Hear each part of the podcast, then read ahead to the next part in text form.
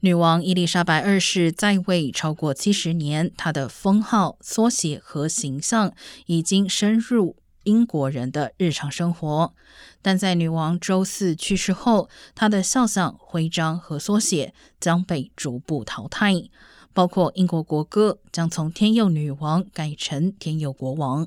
而英国街头标志性的红色油桶将改为印有查尔斯国王的缩写。印有女王头像的旧纸币将继续有效，而由于目前有八百二十亿英镑的纸币在流通，印有查尔斯三世头像的新纸币可能还需要一段时间才能流通。另外，根据可以追溯到十七世纪的传统，新君主的肖像将与前任的肖像朝向相反。